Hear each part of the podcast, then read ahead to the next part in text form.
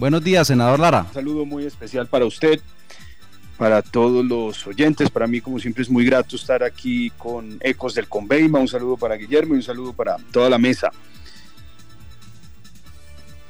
¿Usted cree que el nuevo liberalismo se va con Petro o se va con Rodolfo Hernández? ¿Y cuál es su opinión sobre los dos candidatos? A mi izquierda se encuentra Guillermo Pérez, cofundador del nuevo liberalismo, quien anunció ayer su voto por Petro. Además, él es columnista del Nuevo Día. Hoy a las 10 de la mañana se decide esto en medio de, de un Juan Manuel Galán que criticó fortísimo a Petro en campaña presidencial.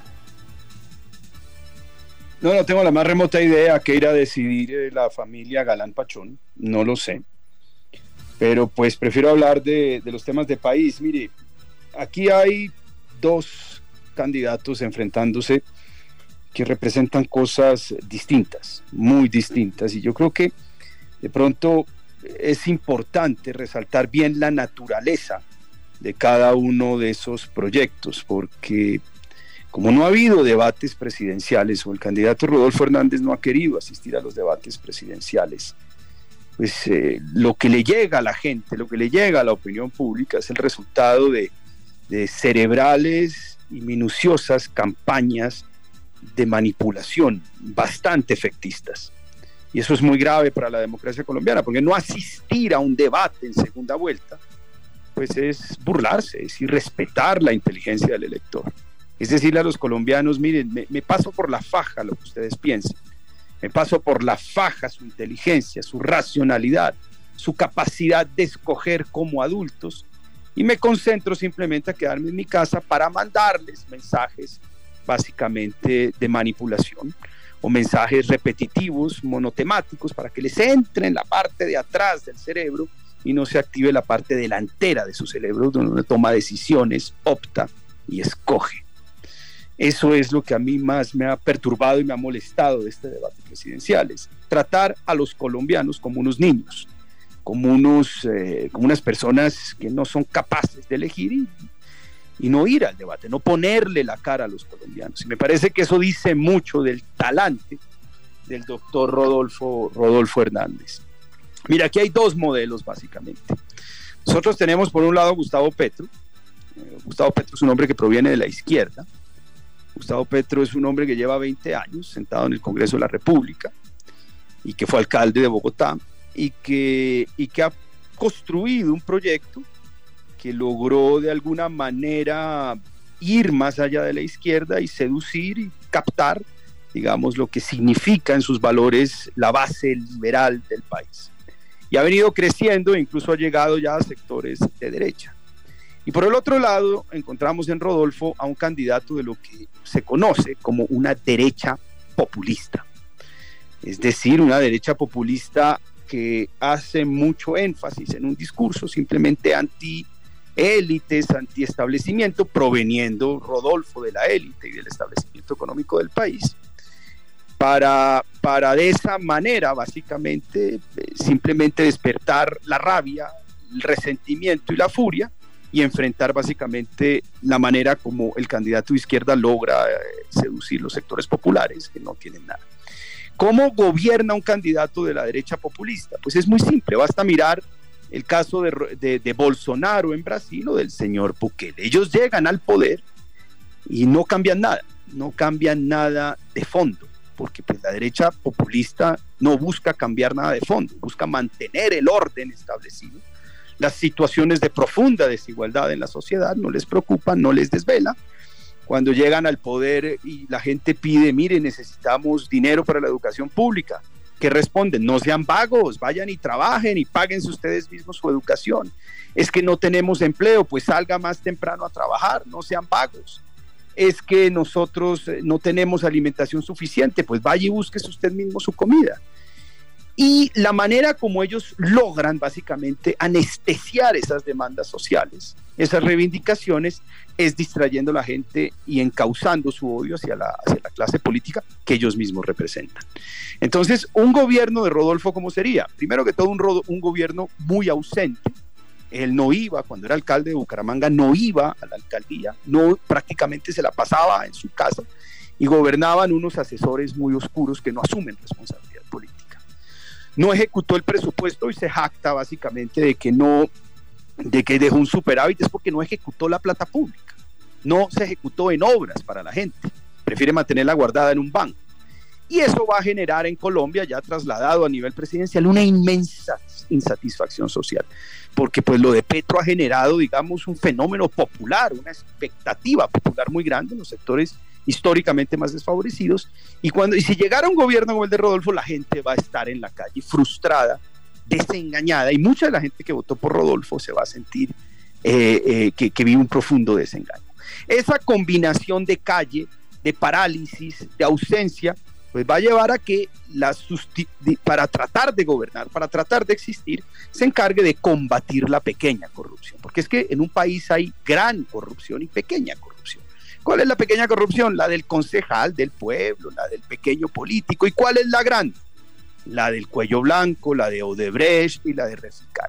Y la forma como usted protege la gran corrupción, que es la más dañina, que es la que desangra, que es la que se alimenta de las grandes rentas, de los grandes negocios del Estado, y es la que arma el hueco más grande, pues es sacrificando semanalmente un pequeño corrupto, un pequeño corrupto en la plaza pública para que la gente, en su frustración, en su falta de empleo, en, su falta de oportunidades, en ver que sus hijos a falta de educación terminan consumiendo drogas en las calles, pues vayan y se distraigan cada ocho días, eh, viendo cómo quema o cómo despelleja un pequeño corrupto, nunca el gran corrupto, porque este es un sistema casi fascista, este es un sistema en donde unas élites se tapan, se protegen entre sí, y para hacerlo necesitan quemar al débil, al débil en sus pecados.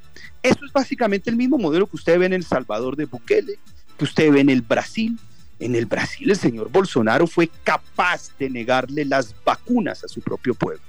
Con el mismo reflejo de la derecha populista, no sean vagos. ¿Para qué quieren vacunas senador, con la plata Senador Lara, con todos estos mismos y se las compran. Con todos estos argumentos que usted nos está dando, ¿quiere decir que usted va a votar por Gustavo Petro o qué postura va a tomar de cara a la segunda vuelta presidencial. Y yo le agrego, senador Lara, ¿en qué momento, si es que es por Petro, su voto dejó de ser populista, como usted mismo lo aseguró muchas veces, muchas opiniones suyas en contra de Petro?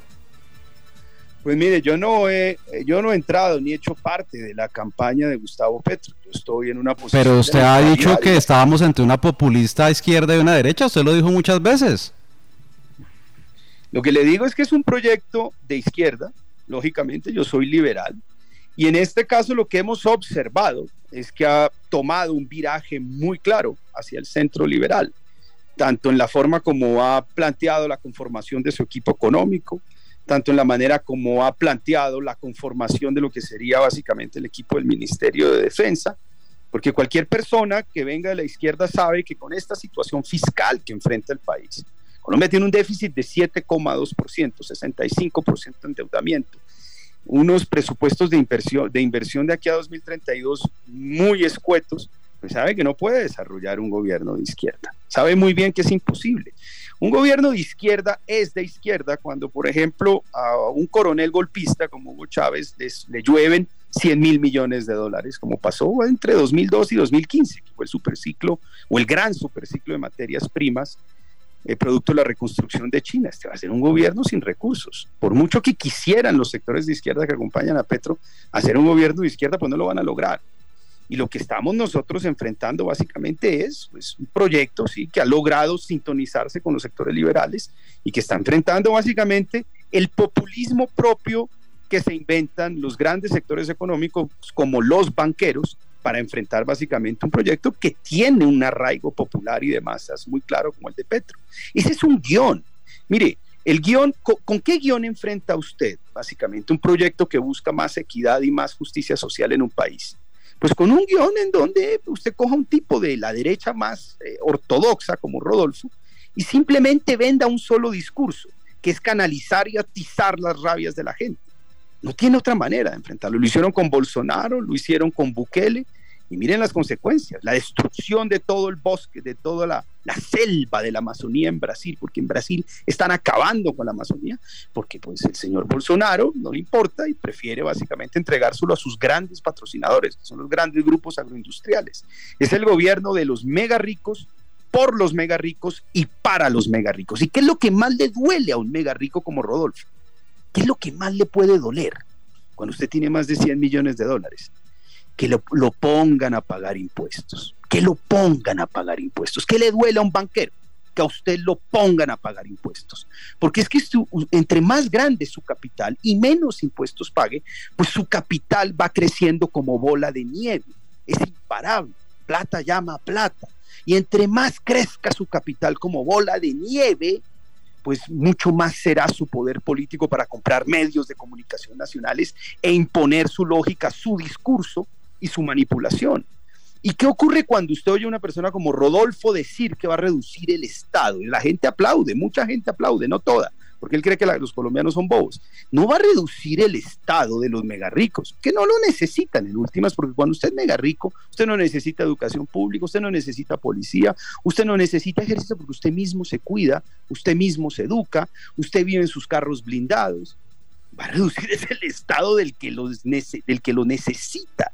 ¿Quién necesita el Estado? El que no tiene cómo pagar educación eh, privada, el que no tiene cómo pagarle una universidad privada a sus hijos, el que la, madre de familia que se gana 300 mil pesos y necesita un subsidio adicional. Este es el Estado que van a reducir. No es liquidar o sacar a cuatro o cinco contratistas de prestación de servicios ni a tres secretarias.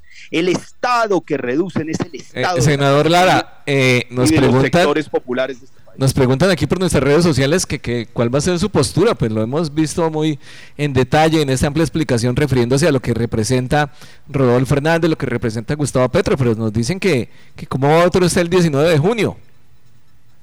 Bueno, yo lo estoy, mire, yo, yo le voy a ser franco, yo, yo tuve una dificultad muy grande porque el candidato del gobierno de Iván Duque, el doctor Federico Gutiérrez, eh, seleccionaron a mi hermano en la fórmula vicepresidencial. Hombre, y eso me puso en una dificultad grande, porque pues yo, yo he sido opositor al gobierno Duque, yo he sido un defensor férreo a ultranza de las ideas liberales de este país, y para mí era un imposible y muy imposible moral acompañar, acompañar pues una candidatura del candidato de Duque. Sin embargo, allá estaba mi hermano, allá estaba mi hermano y, pues esa situación incómoda hizo que optara por decencia y por respeto por una posición básicamente de, neutralidad. Siempre defendí mucho la democracia, luché contra los intentos del gobierno de, echarle mano a esa registraduría, de presionar, he luchado contra la manipulación vulgar eh, e indecente de, las encuestas en este país. Y eso hizo que me quedara básicamente al margen. Para mí es difícil ahorita con oportunismo pues ir a buscar una candidatura o meterme en una campaña.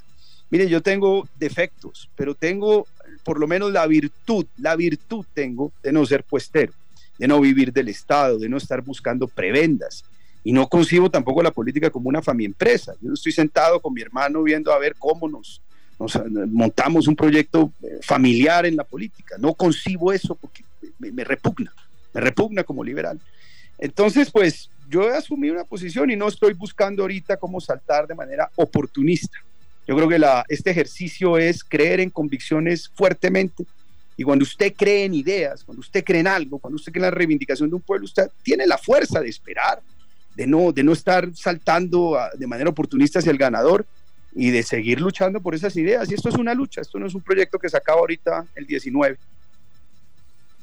Senador, pero la realidad es que cuando tenga en sus manos el tarjetón va a tener que escoger entre Rodolfo Fernández y Gustavo Petro. ¿O, va a votar en blanco? No, por no, claramente que yo, yo voto, yo voto, yo no, yo no eludo mis responsabilidades, yo no me voy a ver ballenas, pero pues mi, el voto que estoy ejerciendo, ya que no participo en ninguna campaña, es secreto. Usted podrá colegir por dónde va. ¿Y por qué no lo dice públicamente si lo podemos colegir? ¿Por qué no dice voy a votar por Petro? Porque no he querido, no he querido involucrarme en ninguna campaña. Es básicamente por eso. No sé, de pronto hasta lo podría hacer, pero tengo que discutirlo con mi señora y con mis hijos. bueno, muy bien, muy bien, senador Rodrigo. Ahora entendemos por qué no lo vimos en video, pero aquí lo, lo conocemos muy bien, lo admiramos y lo respetamos. Un gran abrazo. Y a ustedes los aprecio mucho y les agradezco inmensamente por este espacio para mí siempre es un honor y es muy grato acompañarlos.